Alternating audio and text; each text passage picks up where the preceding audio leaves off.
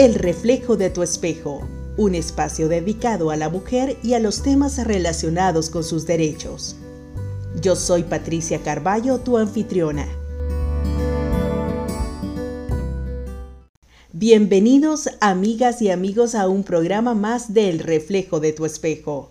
Hoy quiero que conversemos acerca del hostigamiento laboral. ¿Se te hace conocido este tema?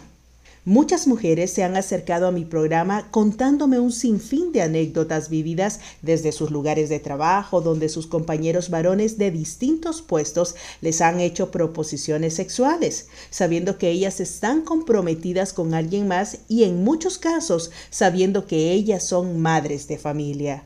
Entonces surge la siguiente pregunta. ¿Sabes cuál es la diferencia entre hostigamiento y acoso laboral?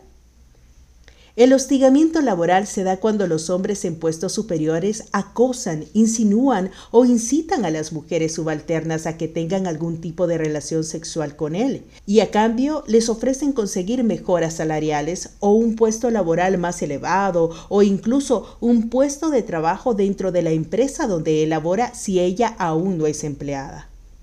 En muchos de estos casos, si él no consigue lo que le propone a la mujer, termina denigrándola de diversas maneras. En este camino puede haber agresión verbal, física o mental. Es importante dejar clara la relación que se enmarca en el hostigamiento laboral, ya que se trata de un jefe a una subalterna, alguien que tiene un puesto de poder más elevado. En inglés a esto se le conoce como moving.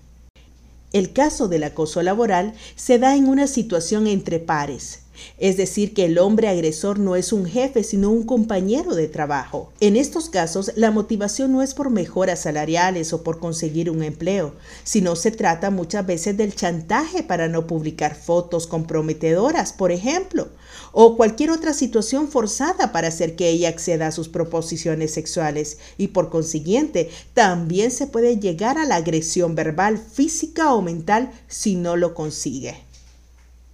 Son dos figuras que se tienen en la relación laboral, el hostigamiento y el acoso. Y en ambas la mujer es víctima de un agresor quien busca poseerla sin que ella lo desee y la incita a que lo haga a cambio de algo. Y si no lo hace, el agresor puede acudir a otras formas para desquitarse de ella porque se siente ofendido o rechazado. Si en tu lugar de trabajo hay mujeres que son hostigadas o acosadas laboralmente, es bueno saber que pueden denunciar al agresor, primero en el departamento o con el encargado de recursos humanos de la empresa y luego legalmente ante una corte si el caso así lo amerita. La pena legal por hostigamiento laboral en Honduras va desde 5 a 9 años de cárcel.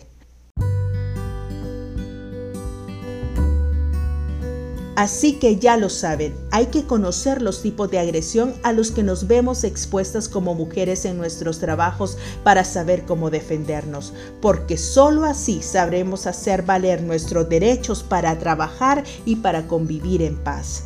Nos vemos en el próximo programa de El reflejo de tu espejo. Yo soy Patricia Carballo. Hasta pronto.